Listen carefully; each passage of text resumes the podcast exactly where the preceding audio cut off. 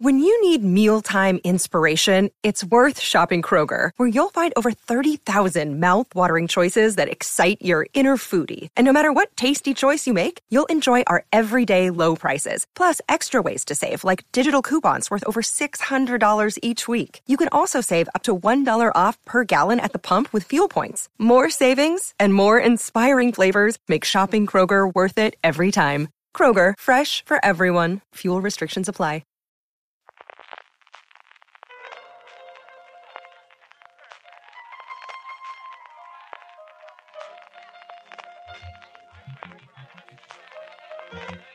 Estás escuchando Fuera de Series con CJ Navas.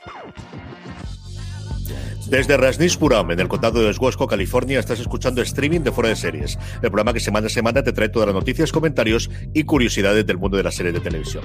Yo soy CJ Navas y para hacer el repaso de lo mejor y lo peor de los próximos siete días, del 15 al 21 de abril, en el mundo de la serie me acompaña Álvaro Nieva. Álvaro, ¿cómo estamos? Pues eh, muy contento de estar en esa localización que te he comentado de Ragnispuram porque eh, significa que vamos a volver a ver a nuestra adorable, a, bueno, no sé si adorable es la palabra, pero desde luego adorada sí, adorada Sheila, eh, la prota de, de aquel documental que nos volvió loco en 2018, que era eh, Wild Country, bueno, pues va a tener como una especie de spin-off en forma de película documental que se va a llamar eh, Searching for Sheila y que se estrena este mes, así que estoy súper living.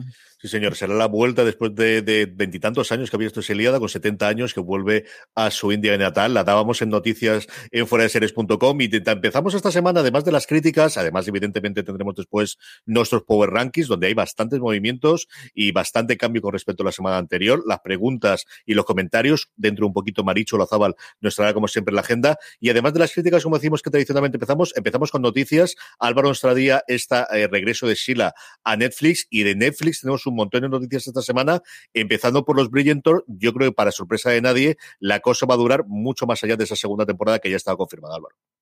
Sí, sí, los números que ellos de los que sacan pecho son reales y dicen que ha sido como una de las series más vistas de la historia de la plataforma, pues se entiende que, tomen esta decisión, aunque es verdad que ellos suelen ir renovando temporada a temporada mm. y rara vez hemos visto estas renovaciones multitemporada. Lo hicieron, por ejemplo, en la época de Orange is the New Black, pero era como una época muy distinta en cuanto a, renovaciones y cancelaciones de Netflix. Pero bueno, sí que han apostado por decir ya que van a haber esas temporadas 3 y 4 y, que ya se sabe además quiénes serán los protagonistas, porque eh, cada una está basada en un libro de, de la autora de los Bridgerton que eh, va sobre uno de los personajes, así que bueno, pues ya se sabe que esas cuatro temporadas sí que van a realizarse y que, bueno, queda en el aire si las otras cuatro, porque son un total de ocho libros, pues se harán o no yo creo que no hay posibilidad de que no se hagan teniendo detrás a Sonda y al final el primer gran proyecto, desde luego, que tiene ella, aunque sea en este caso de adaptación.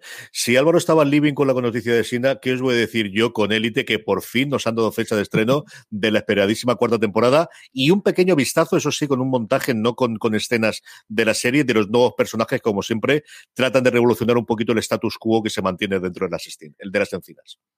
Sí, además yo creo que estábamos perdiendo mucho el hacer este tipo de promos así tan, tan chulas. Normalmente nos, lanzan un teaser con muy poca energía o, o un tráiler con imágenes de la serie, pero esto de hacer como algo así más sugerente eh, no se suele hacer tanto y yo creo que es una, una gran apuesta. Y, y, eso era un teaser que nos dejaba ver poco, pero sí que se podían intuir eh, por cómo se movían los personajes en ese entorno de, fondo oscuro, eh, cuáles iban a ser las relaciones. Y, por ejemplo, veíamos muy claro eh, que parece que el personaje de Manu Ríos pues entra a, ser como la, pieza de discordia en la pareja Omander.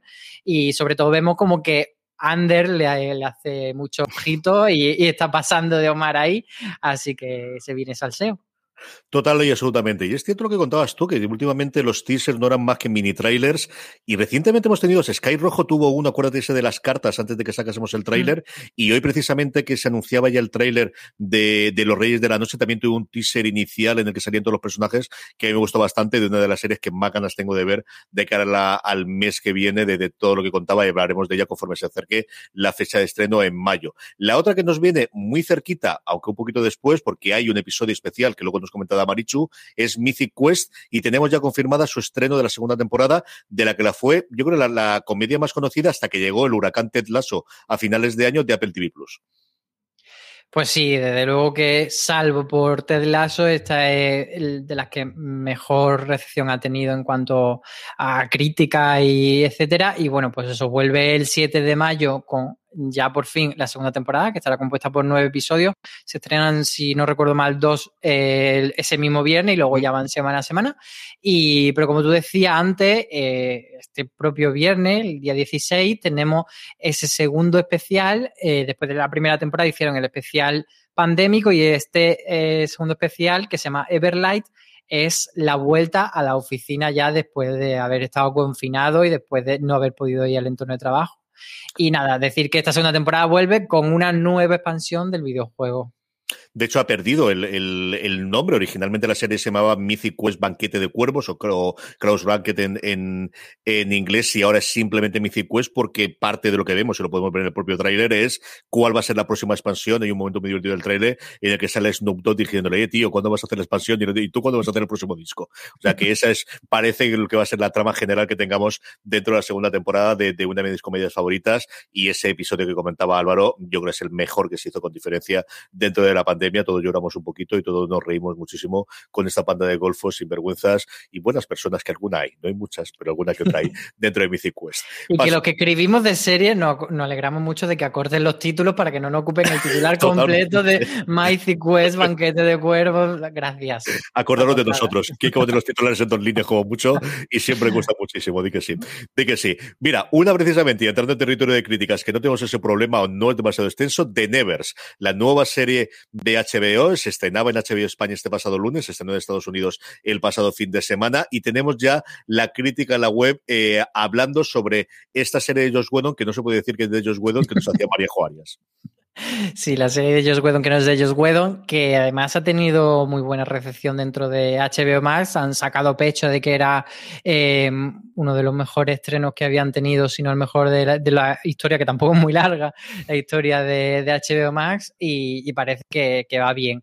Eh, lo que nos contaba Mariajo era que eh, todo eso de ser la nueva serie del el creador de Buffy, del creador de Firefly, pues se nota mucho en esta de Never porque toca eh, temas que hemos visto en, y, elementos. De hecho, ya comparaba sobre todo mucho con Firefly el hecho de la nave Serenity, eh, aquí sería esa, esa, mansión en la que están eh, todos los personajes que son eso, esa gente tocada, como le llaman en la serie, que, que bueno, pues que tiene una serie de poderes. Y luego ella, además de, mm, esta crítica, eh, que era una crítica sin spoiler, porque la hizo antes de que la publicamos antes de que saliese la serie, también luego ha hecho un artículo en el que habla de cómo eh, este tema de, los proscritos, eh, que también es un, punto común con muchas otras ficciones de mutantes y de gente con poderes, pues bueno, como se lleva y es muy transversal pues a The Umbrella Academy, a The Voice o mm, a los propios X-Men. Sí, yo creo que la Patrulca X es la referencia más clásica, empezando porque la dueña del hospicio, en este caso del orfanato, va también en silla de ruedas. O sea, ves a Charles Xavier desde el primer momento. Si queréis conocer un poquito más, Maríajo y yo hablamos, yo he podido ver los eh, cuatro primeros episodios de los seis que componen finalmente esta primera temporada, primera tanda de temporada. Iban a ser diez originalmente, solo se pudieron rodar por la pandemia seis y grabamos sus razones para ver sin spoilers que tiene disponible en el canal de Fuera de Series, en el mismo canal donde estáis escuchando ahora mismo este streaming se lo hice en formato podcast. La siguiente crítica es los niños de la estación del zoo, y aquí no os quedéis con la parte de zoo, esto no es gracioso, ni con no es divertido, ni con niños, es un pedazo de dramón monstruoso, monstruoso, monstruoso, del que nos hablaba la serie que llegaba a Zombie Video, del que nos grababa en la crítica Israel Vicente. Sí, la, estación de, del zoo es una estación en la que mm, durante los años eh, finales de los 70, 80 eh, se congregaba mucha gente joven sin recursos eh, a drogarse y a estar allí malviviendo. Entonces, de las, de las novelas, de la novela que hizo, de la memoria que hizo una de esas personas, se ha hecho ahora una serie que, por cierto, ya tuvo una adaptación cinematográfica en los 80, pero esto es como una nueva eh, visión de, de, aquel momento y, de aquellas memorias. Y bueno, lo que la crítica de, de, Israel es un poco sí, pero no, porque señala varias cosas que le ha gustado de los personajes, pero luego sí que comenta que, por ejemplo, lo, los secundarios no acaban de tener el tirón que, que deberían. Y, y, también hace una crítica que, que, últimamente, no sé si que nos estamos volviendo demasiado tiquismiquis CJ, pero esto de decir, mmm, bueno, con menos episodios me habría gustado más. No sé si que nos estamos volviendo ya unos seriéfilos vagos. Lo de los menos episodios y lo de la duración, yo creo que cada día lo vamos teniendo. Yo no sé si es la generación YouTube. Al final o película. Además, de verdad, además de verdad, yo es cierto que me da vértigo cada vez que veo en The Neves ocurría, y prácticamente cualquier de, de HBO, Mero Steve Town, que, que, llega la semana que viene, que cuando veo una hora, pasar de la, de la franja de una hora, que es un minuto, una hora con algo, que luego pues ser los títulos de crédito que tengo algo, es cierto que me da bastante, bastante. Mmm, parada de inicio y más de una serie que me ha costado empezar a verla y que luego me han contado, eh, por ejemplo, ahora mismo eh, para toda la humanidad porque ya estoy cansadísimo con la segunda temporada, pero además le ha cogido gusto y no hay episodio que se vaya por debajo de la hora y diez. O sea, es una cosa exagerada, exagerada que me cuesta un montón. De aquí pasamos a, volvemos a Netflix, volvemos a una de estas miniseries que están de vez en cuando Netflix de compras internacionales y hablamos de Dinero Fácil, una serie en la que se habla de una dualidad entre el negocio de las drogas y una pequeña startup, un producto escandinavo que, como os digo, llegaba a Netflix y cuya crítica corría a cargo de Juan Galonce. Y Juan Galonce le ha gustado, tampoco sin tirar cohete, o por lo menos es la sensación que me deja a mí después de leer su crítica. Eh, dice que bueno, que una, que una miniserie que entra bastante bien, porque además no dura mucho, son pocos capítulos, y, que va al grano con lo que quiere contar, y, lo, que nos cuenta es eso, que, une dos cosas que en principio parece que no tengan nada que ver, que es el tráfico de droga y los cárteles de droga con las startups pero que parece que al final sí que tiende un paralelismo en, ver cómo, pues eso, eh, cómo hay la competencia entre uno y otro dentro de su propio entorno, cómo buscan absorber a otra empresa, extinguirla, aniquilarla, etcétera. Pues pasa lo mismo tanto en el mundo de las startups como con los traficantes. Y, y bueno, sí que él dice que al final es una historia que no inventa nada, que, que no eh, que si has visto cosas similares, pues tampoco te aporta una cosa que diga, madre mía, me ha descubierto América, pero bueno, eso, que, que no deja de ser una, un producto correcto, entretenido y que, y que no nos dice que no lo veamos. No, a él yo eso le gustó parte de la ambientación, la parte nórdica, aunque dice que perfectamente podría dar lugar en cualquier otra ciudad. Y luego sí le gustó mucho la interpretación de la protagonista, de, de eh, ¿cómo se llama esta mujer? Evina Mad, eh, que la habíamos visto en The Restaurant y especialmente en The Rain, aquello que viste en la serie de Netflix, y que lleva el peso de, esa relación que tiene por un lado en la startup que ella está intentando montar y luego cuando se entera de dónde está apareciendo el dinero para poder financiarla y todo el tráfico de la droga, que es una actriz eh, nórdica, en este caso sueca de origen kurdo y que dice que vale muchísimo la pena, desde luego, por su interpretación. De la última crítica que queríamos traeros hoy es el regreso de Fear the Walking Dead, vuelve a AMC España con la segunda parte de esta temporada, encuentros y reencuentros entre los personajes de la mm, serie que venía a ser la, la, hermana pequeña, pero en cuanto que termine la, la casa madre y termine The Walking Dead, se va a quedar con ese estandarte y es que, pues esos seis temporadas completan ya, eh, contemplan ya, ¿quién lo va a decir? A Fear the Walking Dead. Y yo la verdad es que le tengo bastante pereza a esta serie, pero Raquel anima a, a verla porque su crítica es bastante positiva, porque ya lo que destaca es que, que, bueno, que ha sido una serie que le ha encontrado, le ha costado mucho encontrar su tono y especialmente, eh, no, no, tanto el tono, sino como conseguir eh, que hubiese unos personajes que realmente nos importasen y unas tramas que les pasasen a esos personajes que realmente eh, nos, interesa, interesasen. Y como que ahora, ya en su sexta temporada, ha conseguido conjugar esas dos cosas, que el grupo de personajes sí es interesante y como que, que están yendo ya hacia un buen camino, están abandonando, por ejemplo, aquello que intentaron que no les funcionaba muy bien, que era el, formato ontológico de ahora me llevo a este personaje por aquí, le hago un episodio, ahora este, y al final están tirando más por un grupo unido y y formar una serie como más mmm, con más cohesión. Y entonces ella está bastante contenta. Entonces leyéndola me dan ganas de volver a verla pero no lo voy a hacer A mí me gustó bastante la primera temporada, especialmente el, episodio en el que había no la prisión, sino que los metían ahí en medio y lo hacían toda la parte de la valla y empezaban a ver cómo podía ser el futuro. Recuerdo de esa la primera temporada me gustó. Me desenganché a mitad de la segunda y aquí volviendo a ver eh, el personaje de Morgan, que siempre me ha gustado mucho, tanto el actor Lenny James como su personaje, y que está Garrett Dillahunt, que es un actor que a mí siempre me ha fascinado desde que los vi en sus comienzos en, en eh, iba a decir yo, en, en Sons of Anarchy, en alguna que otra serie. Me gusta muchísimo este actor, tanto la parte de drama como de comedia, que es un tío con bastante viscómica, me ha apetecido y me pasa lo mismo que tú. Ahora me peso un montón, lo de las seis temporadas me peso un montón para volver a pues, engancharme a ella. A ver, yo diría que quien le apetezca que se reenganche directamente de las seis, porque al final mm. tampoco te va a perder gran cosa, porque lo que tienes que saber es que es un mundo con zombies y gente intentando sobrevivir. Hay gente muere. Pero yo te voy a contradecir en el hecho de que a mí Lenny James me da muchísima pereza. El personaje de Morgan era, eh, con diferencia de los peores para mí de The Walking Dead, el señor con el palito. Entonces es una de las cosas que más me echa para atrás de volver a, Fear the Walking Dead. Que además yo la estuve defendiendo durante mucho tiempo. Yo aguanté más, eh, sí que me vi la segunda que era el barco con bastante devoción y luego aguanté hasta que llegaron al rancho aquel y lo intenté, lo intenté. En fin, todo eso tenemos eh, noticias y críticas, mucha más noticia, mucha más crítica, mucho más artículos, como siempre, en fuera de series.com. Si queréis estar al tanto de todas y que no se os escape ninguna, como siempre os digo, uniros a nuestro canal de Telegram, telegram.me barra noticias FDS. De, esa forma, cada vez que colguemos cualquier eh, contenido dentro de, de fuera de series.com, os avisaremos y pues eso, lo podéis mirar en el instante, recordarlo o guardarlos todos para eh, última hora de la tarde y revisarlo uno a uno, cualquier cosa. Telegram barra noticias FDS. Es el momento de la agenda, es el momento de los estrenos de los próximos siete días y como siempre es el momento estelar de Marichu Lazabal. Marichu, cuéntanos qué nos traes esta semana. Pues vamos esta semana con varios títulos que me tientan. El jueves 16 de marzo eh, se estrena Why, Why, Are You Like This de Netflix, una serie juvenil con una premisa que igual no está mal, más que juvenil sobre juventud, que no es lo mismo.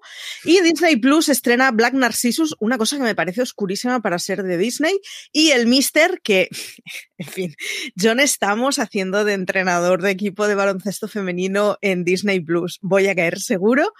La Guardia con Movistar Series Manía, a la que guardaré un respetuoso silencio por el señor Pratchett y ya rajaremos más ampliamente en algún momento. Y el episodio especial de Mythic Quest con el que, bueno, en fin, caeremos segurísimo. El sábado 18 de marzo se estrena la segunda temporada de Luis Miguel. Eh, la serie, esa serie que petó la primera temporada así como por sorpresa, así que respeto. Y bienvenidos a Unmark, una cosa un poco marciana de HBO que tiene bastante buena pinta. El domingo 19 de marzo, HBO España trae Mare o East Town, que yo no sé pronunciarla para nada, pero aquí CJ ya la ha empezado a ver y tiene su opinión formada y es bastante buena. Y Sci-Fi estrena Missions. El lunes 20 de marzo eh, viene la segunda temporada del Padrino de Harlem en HBO España y Filming nos trae La caza de un asesino, que es de esas series que Aloña y yo seguro que acabamos comentando en algún momento. Y el martes 21 de marzo cerramos la semana con el estreno de Cero en Netflix.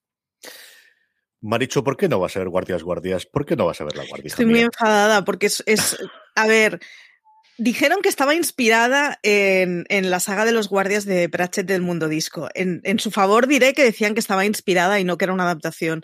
Pero es que lo poco que he visto y lo que me han contado, es que es todo mal, todo mal, en serio. Con lo bueno que era Pratchett, todo mal. Ah, no está mal, de verdad que no está mal. Es como con Lucifer, hay que quitarse San Benito y hay que salir de este. Mira, este es el personaje y hay que hacerlo otra. No está mal. De lo demás, ¿qué te quedas con lo del Mister? Pues eh, lo del Mister, eh, sé que me acabaré viendo en alguna tarde de estas de estar un poco ñoña y decir que me abrace Disney y seguro. Pero si me tuviera que quedar con una, aparte con el especial de Mythic Quest que le tengo muchísimas ganas, la verdad es que la caza de un asesino me tienda mucho. Álvaro, de todo lo que hay, que esta semana hay, mucho y variado y además en muchas plataformas diferentes, ¿qué te apetece más de todo eso? Pues esta semana solo voy a coger Made of Town porque lo demás me llama poco la atención. Sí que es cierto que, que Mighty Quest eh, la he estado viendo estos días. Antonio me la ha recomendado mucho y, sé que tú también eres muy fan y, ahí hay un núcleo duro de apoyo a la serie, pero todavía no me he puesto nunca con ella. Pero Made of Town sí que la voy a ver seguro. Yo, de todo lo que tenemos ahí, el Mister, yo creo que lo veremos en mi casa segurísimo. Yo somos muy fan en toda mi, mi, casa de, de John Stamos. De Mythic no puedo decir absolutamente nada. Y Mero Town he podido ver los cinco de los siete que componen la serie. Y hablaremos largo y tendido de ellas en un Razones para ver si no pasa nada esta semana. A mí me ha gustado muchísimo. Y da lo que promete. Al final es una serie procedimental en la que todo el mundo sufre mucho, en un pueblecito pequeño. Es una serie con muchísimo tono inglés. O sea, recuerda muchísimo a Happy Valley, recuerda muchísimo a, a todos los pues, miniseries de BBC o de ITV de británicas de investigación, en la que todo el mundo tiene secreto, todo el mundo se conoce, todo el mundo tiene algún problema, incluido la protagonista, en el que al final a la pobrecita le pasa de todo, pero también hace que le pase de todo. O sea, que esta también es de, cuidado. O sea, y una interpretación espectacular, no solo de Kate Weasley, sino de general de todo el elenco que de gente que tiene alrededor, más conocida como Jean Smart o menos conocida como alguna de las de compañeras que, que ella tuvo. Y como os digo, comentario Pastor, a mí me ha gustado mucho y desde luego es con la que me quedaría junto con posiblemente Mythic Quest y el Mister. Y he de decir una cosa que me ha maravillado del, del tráiler, porque yo todavía no he podido ver los episodios, es que Evan Peters no está haciendo de, del malo, ni está tarado, ni está, ni, ni por lo menos en el tráiler no parece, a lo mejor luego el giro final es que él el chungo, pero aquí está como divertido, risueño, majo y, la verdad es que me, apetece, pobrecito, que siempre le toca, sobre todo en la serie de Ryan Murphy, le toca asesino en serie, eh, psicópata y todo lo malo. Es un personaje totalmente diferente de lo que habéis visto en American Horror Story, totalmente diferente de lo que lo habéis visto recientemente en Bruja Escarlata Visión. Y es eso, Álvaro, realmente es el tío divertido, optimista, de lo poquito que hay en medio. Luego tiene sus fantasmas y sus monstruos interiores, como absolutamente todo el mundo en la serie, por no desentonar. Pero de verdad que es Bueno, en Bruja estaba diver. Sí, sí, ahí está muy divertido, estaba muy divertido. Maricho Lazabal, un beso muy fuerte y hasta la semana que viene. Seguimos adelante con streaming y es el momento de nuestro tema de desarrollo y hemos rescatado, eh, Álvaro, mejor dicho, hemos sacado pues estas encuestas o estos análisis que de vez en cuando hace la industria bastante curioso y nos despertamos con que una plataforma llamada Self empezó a hacer un análisis con datos americanos, eso sí, mirando y comparando las plataformas fundamentalmente en cuanto al contenido y una cosa que al final se puede hacer porque en IMDB se puede consultar cuáles son las puntuaciones en función de las puntuaciones que daba cada uno de sus contenidos y da algún resultado que otro curioso. Sí, eh, la verdad que han, hecho una tarea de cruzar datos bastante interesante porque, como tú dices, eh, cruzan el, número de contenido, el volumen de contenido, eh, con la puntuación que, le dan en IMDB a estos contenidos y también con el precio que vale mm. cada una de las plataformas. Entonces, de algún modo, te sacan titulares o te sacan partes de análisis en las que se deduce cuál es la mejor plataforma. Por supuesto, al final esto cada uno tendrá eh, su, Real Madrid o su Atlético o su Barça y sea de uno o de otro, pero sí que nos dan eh, cosas interesantes. Entonces, si, te parece, empezamos por ahí, por, por algunos titulares que llaman la atención. O sea, por ejemplo, voy a lanzar el primero y es que, ¿cuál pensaríamos que es la la plataforma más idónea para el consumo familiar, pues todos diríamos Disney Plus, que tiene tantas cositas de Disney. Bueno, pues según este estudio,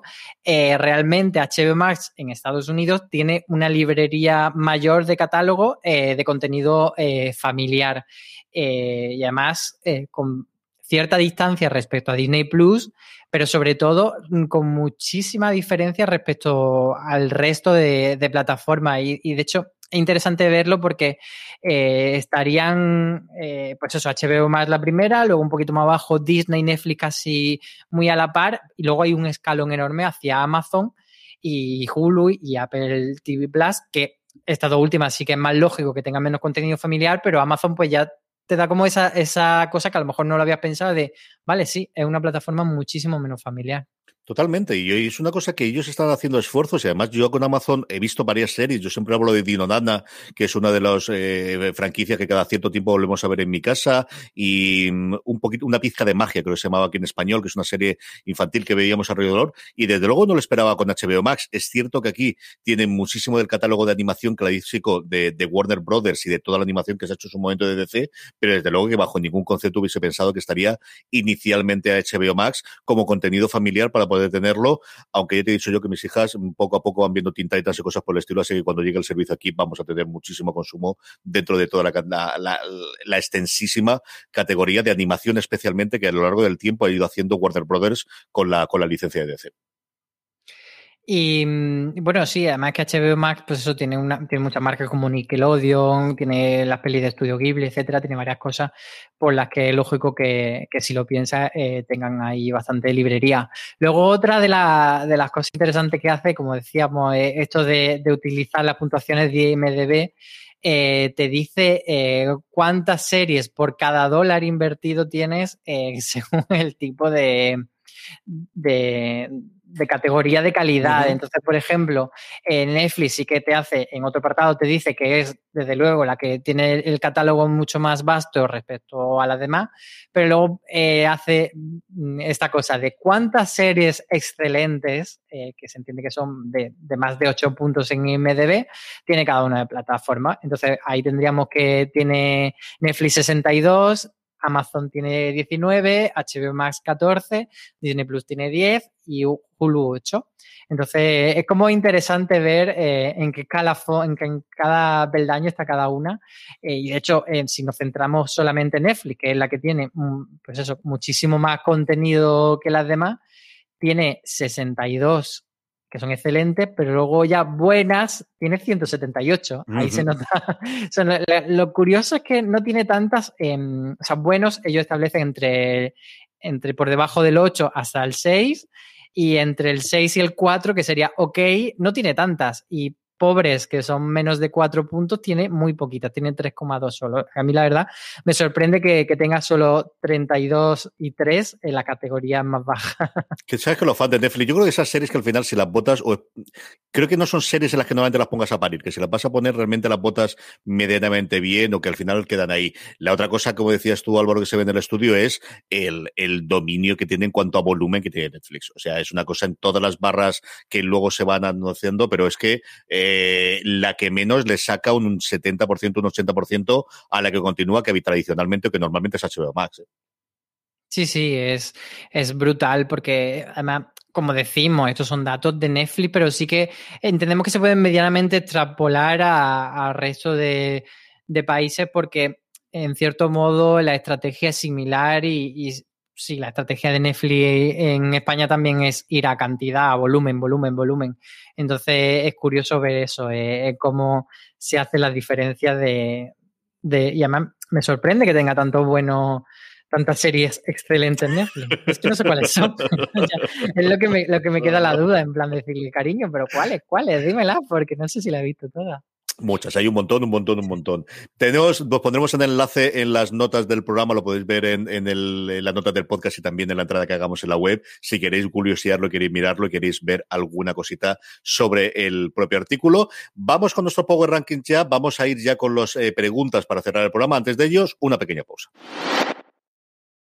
From sponsoring cultural events to partnering on community projects, creating youth programs to supporting first responders, at MidAmerican Energy, caring about our community goes beyond keeping the lights on. It's about being obsessively relentlessly at your service. Learn more at midamericanenergy.com slash social.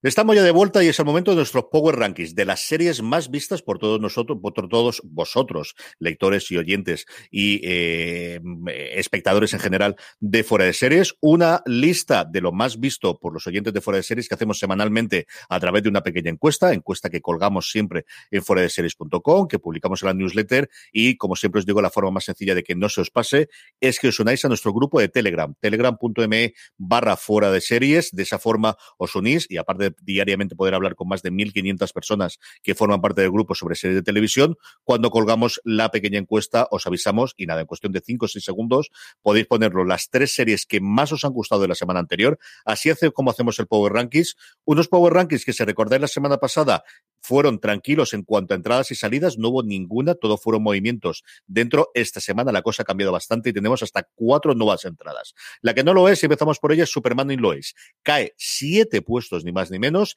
se queda en el puesto número 10 de Power Rankings, la serie que podemos ver en HBO España. Ya me ha sorprendido mucho, no sé si porque han entrado mucha con fuerza o porque la gente ha dejado de verla y se han hartado de Superman, pero bueno, ahí está cayendo siete puestos. Cinco cae también Sky Rojo, esta sí me parece más comprensible porque era una temporada muy corta y al final quien la haya querido ver pues ya ha tenido tiempo, pero bueno, se mantiene todavía ahí en ese puesto número nueve. Nos quedan dos episodios para que termine la temporada y dos son los puestos que cae para toda la humanidad. La segunda temporada, actualmente en emisión, como os digo, en Apple TV Plus, ocupa el puesto número 8 del Power Rankings. La primera entrada del ranking es en el puesto número 7 y corre a cargo de Movistar Plus con Merlisa Pereaude, esta segunda y última temporada del spin-off de, de Merlí. Que, bueno, va semana a semana, así que esperamos que se vaya manteniendo aquí en nuestro Power Ranking. El terror vuelve a estar de moda y entra directamente Dem, la serie de terror con Jordan Peele como productor ejecutivo, que podéis leer la crítica de Juan Galonce en nuestra serie, directamente al puesto número 6. Dem en Amazon Prime Video, puesto número 6 del Power Rankings. Y lo comentábamos en el streaming anterior, que nos sorprendía que no hubiese entrado esta serie, pero ya esta semana sí que toca La Serpiente, uno de los últimos hits de Netflix, o no sabemos si hits o no hits, pero desde luego una de las que está empezando a comentarse mucho, pues ahí está, en el número 5. Y en el 4, un clásico británico, Line of Duty. Su nueva temporada se está disfrutando en Movistar Plus y es la entrada más fuerte de la semana, directa al puesto número 4, Line of Duty, la serie de Movistar Plus. Invencible o Invincible, la serie de dibujicos de, de, Amazon Prime Video con esos superhéroes creados en el cómic por Robert Kirkman, pues está en el número 3, subiendo un puesto esta semana y cinco, ni más ni menos que cinco, para alegría, contento y disfrute de Álvaro Nieva, con amor Víctor, con amor Víctor, la serie de Disney Plus. Qué bonita es, la verdad. pues mira, ahora que, que, la veo aquí, eh, he pensado que tenemos que escribir más, porque es verdad que hicimos uh -huh. la crítica de, de, principio de temporada, que era una crítica general, pero yo creo que hay que sacarle algún temita más porque se lo merece nuestro querido Víctor. Y en el, en el número uno está esta semana repitiendo puesto Falcon y el Soldado de Invierno, que ahora sí ha conseguido eh, coronarse y mantenerse, así que bueno, veremos si se mantiene el resto de semana o no, eh, si será una cosa momentánea. Dos episodios nos quedan, como siempre, todos los fines de semana analizamos en Universo Marvel en el podcast que podéis ver en directo a través de twitch.tv barra fuera de series a partir de las once y media todos los, de las once, perdóname, de las once de la mañana todos los sábados y luego, como siempre, en, en, diferido en nuestros podcasts. Vamos ya con las preguntas de los oyentes, preguntas que nos hacéis llegar a través de esa encuesta de los Power Rankings, preguntas que nos hacéis llegar en su momento a través de redes sociales, donde podéis vernos y seguirnos como fuera de series en todos los casos, y preguntas que nos hacéis en alguno de los casos cuando seguís en directo, que emitimos streaming todos los miércoles a partir de las tres y medias. La primera de ellas, Nefer nos dice, buenas, no me puedo creer que no haya mencionado nada de Shameless, que vi un artículo a Loña diciendo que la había abandonado, y que es cierto que tuvo un par de temporadas muy pésimas y luego remontó, creo que tiene un final bastante digno, la serie ya se puede ver en Movistar Plus completa, y yo creo que tiene el mal que en general tradicionalmente ha tenido todas las series de Showtime, que es la cantidad de temporadas que tienen con alguna flojita por ahí en medio. Y yo creo que tanto Homeland, que sí que tuvo esa oleada de, tuvo una temporada flojita hasta que, y luego un nuevo status quo, yo creo que Shameless, no al nivel de, de luego de Dexter, pero que sí que ha ido abandonando mucho, es que al final ha tenido 11 temporadas, algo. Eh, ha sido una burrada lo que ha tenido Shemley, sobre todo yo la, verdad es que he que decir que no la he seguido hasta el final, sí que vi alguna de las primeras temporadas, pero toda la gente que de la que me fío de su criterio, que la ha seguido, sí que se han quejado muchísimo en que no solo ha habido altos y bajos, sino que ha habido temporadas muy malas y sobre todo la sensación de están estirando el chicle cuando no hace falta mm, estirarlo. Además tuvieron el problema de que se fue la protagonista. Así que yo creo que, que ha sido una serie que, que, si se hubiese ido a lo mejor en la temporada 4 o 5, eh, conservaríamos otro, otro recuerdo de ella. De todas formas, es decir que en fuera de series.com, en la web, vamos a, publicar un artículo con declaraciones de, que ha dado el, el, creador, pues bueno, para despedir a la serie, sí que habrá ese artículo hablando del final de la serie. Carlos González nos pregunta cuál consideramos que es la mejor serie original de Movistar Plus hasta la fecha y cuál es la peor, que para él la mejores han sido Héroes de Disturbios y que la peor con diferencia instinto que no, eh, instinto, que no pudo pasar del segundo episodio. Mm, la peor, no sé si sería instinto, probablemente pueda ser una de ellas. Eh, también, por ejemplo, justo antes de Cristo yo creo que no, no cumplió expectativas, mm. no era mala, mala, pero sí que dio la sensación de que, de que rompió esa racha de, de, buenas comedias que habían hecho con vergüenza y con mira lo que has hecho. Y bueno, ha habido varias, dime quién soy, yo creo que también para lo que se esperaba creo que no llegó a cumplir expectativas. Había varias cositas ahí que, que se han quedado, o Libertad, por ejemplo, mm, como una de las más recientes, me da la sensación de que para ser la nueva serie de Urbizu no se ha hablado prácticamente nada de ella. De las mejores sí que lo tengo muy claro. Eh, sé que Antidisturbio es de las más queridas, pero para mí el, el podio estaría eh, ocupado por tres que ahora mismo no te sabría ordenar, pero desde luego que son Hierro, Arte Madrid y mira lo que has hecho. Yo, sin ningún género de duda, la que más he disfrutado ha sido Arde Madrid, y mira que lo he pasado bien con Hierro en esas dos temporadas, pero eh, quizá fue el momento, quizá fue, recuerdo cuando vi los primeros episodios llegar corriendo a Madrid al, eh, cuando se podía hacer todavía las presentaciones en pantalla, coger el AVE a primera hora, plantearme allí, eh, estar que no pude ni ir al aseo directamente porque se había empezado a emitir, salí del AVE, llegué al teatro, nos pusieron, creo recordar que cuatro episodios y hubiese visto la temporada completa. A mí me fascinó, me volvió loco, o sea, de verdad que, que es una cosa, y mira que lo he pasado bien con Hierro, y mira que me gusta Candela, y me gusta, gusta el misterio, pero yo como Arte Madrid eh, es de esas series que te llegan en el momento adecuado, y, era todo, era la interpretación, era la historia, y era la música, y, sigo teniendo, es una de mis series fetiches, como digo, de absoluto. Y luego del resto, lo que gran, lo que me ocurre es que yo creo que las que quizás no me habría gustado tanto las he abandonado muy rápidamente. Yo creo que Félix la abandoné al, al ver prácticamente el primer episodio matar al padre, que yo creo que fue la del consenso de todo el mundo, dijo que era terrorífica, ni me adentré. Ahí dije, bueno, pues ya si todo el mundo lo dice, ¿para qué voy a meterme con ella? Y de las que haya visto, no sabré decirte. Yo creo que también posiblemente sería instinto la que dejé antes, pero es que no he visto matar al padre, que la que todo el mundo decía que era absolutamente aborrecible, Álvaro. Sí, es que esas dos parece tanto Félix como matar al padre que se nos ha olvidado su existencia, pero es verdad que, que eran dos, dos, huesos duritos de roer, eh, que luego también es verdad que han salido voces a, al tiempo como diciendo, oye, que no estaban tan mal, pero mal. sí que sí que hubo ese consenso de que, de que no estaban a la altura. Sí, Félix, yo creo que sí que ha habido una oleada recientemente, en los últimos tiempos, de que habría que mirarlo con otros ojos, acordarnos de la ambientación, mirar qué bonito era Andorra y los espacios verdes cuando podíamos abrir y cosas por el estilo. Marisol Lazaba, precisamente, que nos sigue aquí, nos dice que su cerebro había bloqueado el trauma de matar al padre. Yo he tenido que hacer una búsqueda rápida en Google porque pensaba que se llamaba así, pero no recordaba exactamente si era esa o era algo similar. Y sí, sí. Que yo a Marichu la conocí en el set de rodaje de Matar al padre. Fue la primera vez que nos vimos físicamente. Yo iba por otro medio en aquel momento y ella iba por fuera de serie. ¿Ves cómo, ¿Ves cómo algo bueno tenía que matar al padre? Si es que al final todo tiene algo bueno. Todo, todo Era tiene allí algo como bueno. en una masía perdida en mitad de Cataluña. Sí, sí. Lidia Sag nos dice, si se produjera un colapso tecnológico mundial y solo se pudiese salvar una serie, ¿cuál sería? Con lo fácil que es decir, ¿cuál es tu serie favorita? ¿Cuál salvarías? Tenemos que acabar aquí con maldad. Con, pero, con pero hay un matiz, CJ, en la pregunta, porque claro, tú puedes decir, ¿cuál es tu serie favorita? Y a lo mejor dice, de hecho, mira, voy a, referirme al artículo que hizo Raquel de series muy buenas que no volvería a ver nunca. ¿Puede ser tu serie favorita de Wire? Puede. ¿Te pasaría si hay un colapso mundial y solo hay una serie del mundo viendo toda la eternidad de Wire? Pues igual no. Entonces, sí que hay un matiz de que tienen que ser series que puedas ver una y otra vez. Quizás Friends o Los Simpsons o alguna de estas comedias son las que se dan más para el efecto repetición.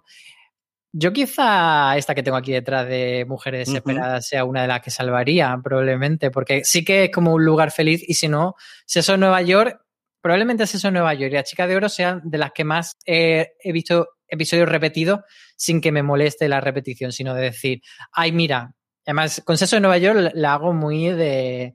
Es mi serie Prozac, de decir, uy, hoy tengo un día tan malo, me voy a poner un episodio aleatorio de Sexo en Nueva York y voy a, y voy a sentirme bien. Si vamos a esa parte de. Y, y, salvando la serie, la única que podrías ver en el resto del mundo, porque no se van a producir series nuevas nunca en la vida, yo creo que y Se borran las demás. Claro, claro, si ya no hay y no se puede hacer más y no puede absolutamente nada. Claro, yo al final siempre tiraría con The Silos Parks and Recreation, pero en la línea de lo que decía Álvaro, creo que una comedia tiene la ventaja. Primero, cuando era una comedia de las clásicas de cadena americana, de tener un montón de episodios por temporada, y si duró, pues tener centenares y pico de episodios, y tener la capacidad de volver a verlo varias veces. Y ahí yo que no tendría dudas, sería Parks and Recreation, ¿no? Quitando que a lo mejor la primera temporada, que luego la puedes ver, pero yo he vuelto a ver algún episodio, especialmente el de la fiebre, y me vuelvo a morir de risa, y hay momentos que no te van a impactar tanto como, como te ocurrió en el primer momento pero seguirá viendo. Entonces, yo creo que sería desde luego Parks and Recreation. Adrián Duarte nos hace su juego de las series como todas las semanas. Se nos dice que creamos y producimos una serie. ¿A qué plataforma se la confiaríamos, Álvaro?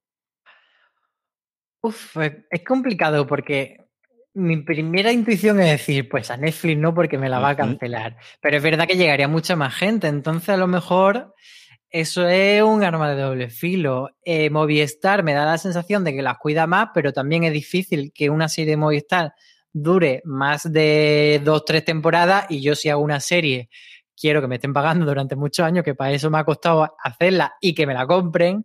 Y aparte creo que no tiene tanta distribución internacional la serie de Movistar. Y luego Amazon, pues está ahí en un punto en el que todavía no acaba de petarlo con la serie. Sí que tiene como algún pelotazo, pero no tienen ese perfil. Entonces estoy con el corazón dividido, pero creo que me voy a vender totalmente a Netflix. Yo creo que la respuesta rápida es Netflix y luego ya sería alguno de los pujantes, bien HBO Max, como una cosa que puedo hacer, y yo pensaría en Apple TV Plus porque creo que sí que está haciendo un catálogo bonito y cuidado. Entonces, pienso que si en algún momento pudiese hacer alguna temporada de The o llegas a producir algo que se pudiese llegar a emitir a ese nivel, yo creo que sería una cosita más íntima y posiblemente más adulta y más drama. No lo sé, Dios sabe por dónde pueden ir los caminos del Señor.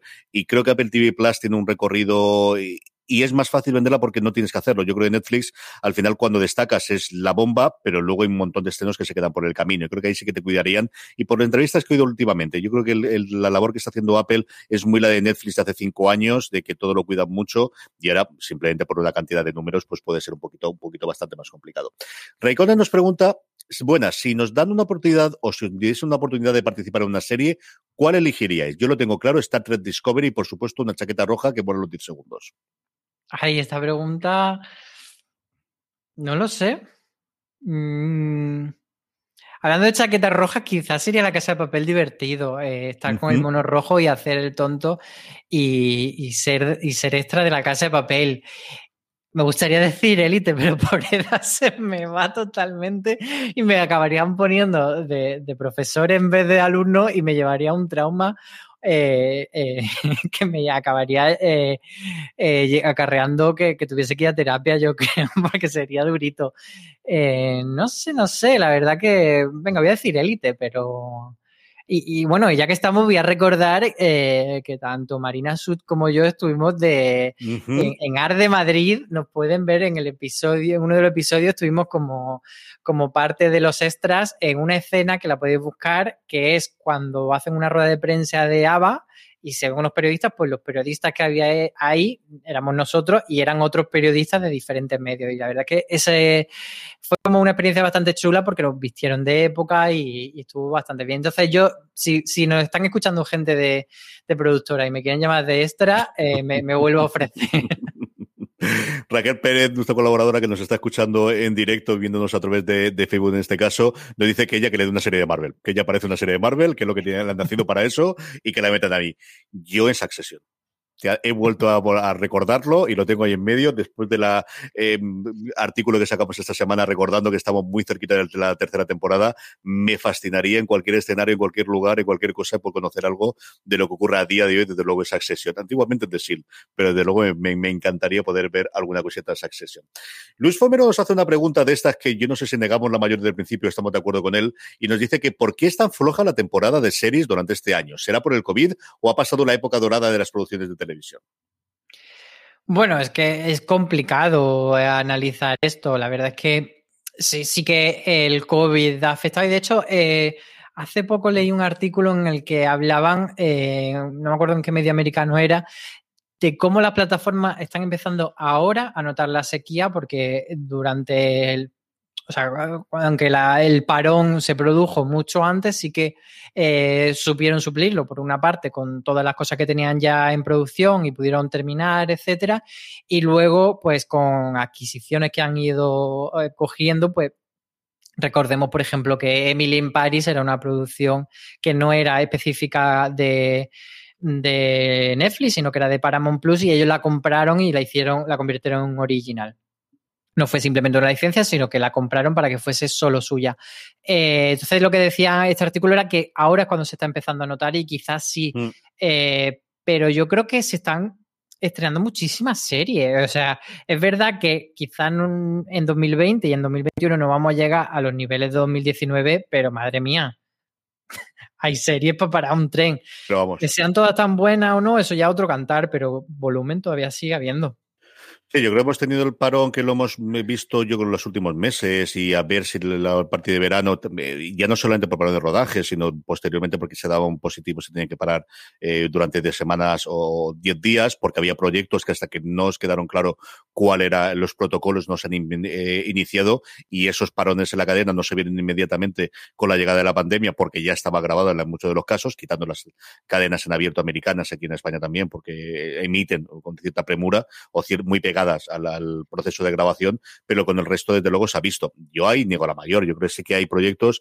Creo que lo que sé que está claro es que es más complicado a día de hoy tener una serie de consenso como nos ha ocurrido en los últimos 20 años desde Los Soprano. Quizás lo más claro que tenemos a día de hoy son las series de, Marvel eh, y, previamente eh, de Mandalorian, y es cierto que quizás esas series que de alguna forma eh, colapsan la o centran totalmente la conversación, como tuvimos en su momento Juego de Tronos o previamente Breaking Bad o previamente hasta cierto punto Mad Men o previamente vamos tirando para atrás, quizás cada día va a ser más complicadas, pero luego de repente te llega un de Mandalorian, estamos todos locos por Baby Yoda y te llega de repente WandaVision y Soldado de Invierno y Falcon y el Soldado de Invierno y volvemos a hablar, ¿no? Así que yo creo que sí que producto tenemos, plataformas hay más que nunca y ya es que lleguen los proyectos y que llegan adelante. Bueno, pues hemos visto muchas más cosas, eso sí. Los Iba nos dice, y terminamos con él, hola Bonico, ¿se sabe ya algo de dónde se va a emitir en España la nueva temporada de DC Sass? ¿Hay posibilidades de que se emita en Star, en ese canal que sabemos que tenemos dentro de Disney? Y otra preguntita, ¿Mike Sur va a hacer realizar algún nuevo proyecto? Ahora que termina Brooklyn Nine-Nine, ¿nos vendría bien algo de este señor? Nos felicito, dice, os felicito por vuestro trabajo, larga vida fuera de series, abrazos para todos. Ay, ¿qué pasa con DC Sass? Pues sigue pasando lo mismo, que no se sabe qué va a suceder eh, con ella. Eh, es una, una, serie que, como hemos comentado, ha estado ahí metida en ese, en ese bucle de la transición de Fox España eh, que sigue siendo un canal, pero que parece que no va a tener tanta fuerza como antes. Eh, han anunciado alguna cosa, ¿eh? Mm, van, a van a seguir trayendo cosas a España, o sea, no desaparece, pero sí que es verdad que no parece que sea como la prioridad del grupo mediático en el que está ahora, que está más centrada en Disney Plus y, en Disney Plus Star. Entonces, eh, sigue sin saberse qué va a pasar con esta quinta temporada de, de DC Sass. La buena noticia es que estaba en la misma situación Anatomía de Grey y sí que salió Mm, de, ese limbo, entonces esperamos que pueda salir adelante la otra, pero eh, ahí está. Sí, señor. Y sobre Mike Sur, tiene en Estados Unidos el estreno de la nueva serie que produce él, que se llama uh, Rutherford Falls, el próximo 22 de abril. Aquí, hasta donde yo tengo conocimiento, no hay cadena que haya confirmado que esto lo traen para acá, ¿verdad, Álvaro? Sí, es una serie de, de Peacock y como está pasando con casi todos los estrenos de Pico, sí que es verdad que con Un Mundo Feliz lo vendieron y se trajo aquí a España, pero eh, por ejemplo, el, la vuelta de Salvador eh, de, la Campana o la nueva serie de Tina Fey, todavía no se sabe dónde la van a emitir. Y este Rutherford Falls, eh, pues está ahí también en el limbo. Es una serie centrada en un grupo de, nativos norteamericanos que viven en una, en una reserva. Y, bueno, pues es la nueva propuesta de él, pero no sabemos cuándo va a llegar aquí a España.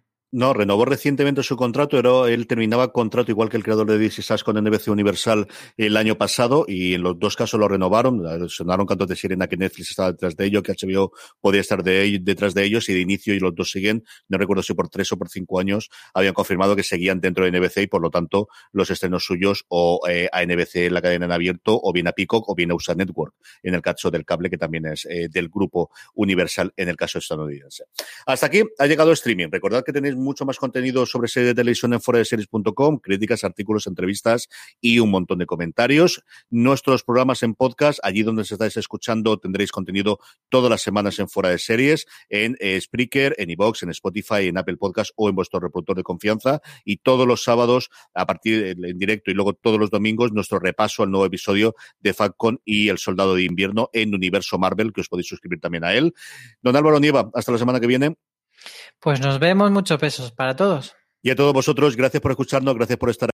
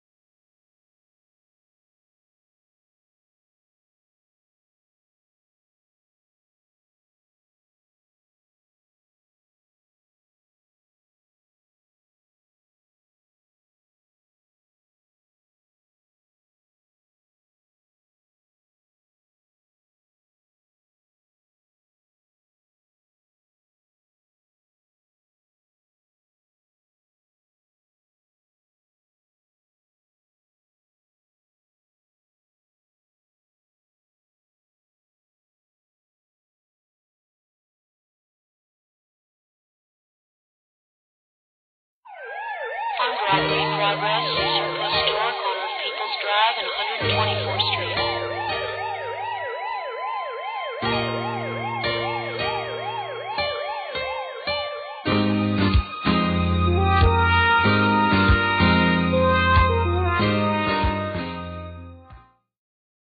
From sponsoring cultural events to partnering on community projects, creating youth programs to supporting first responders, at MidAmerican Energy, caring about our community goes beyond keeping the lights on.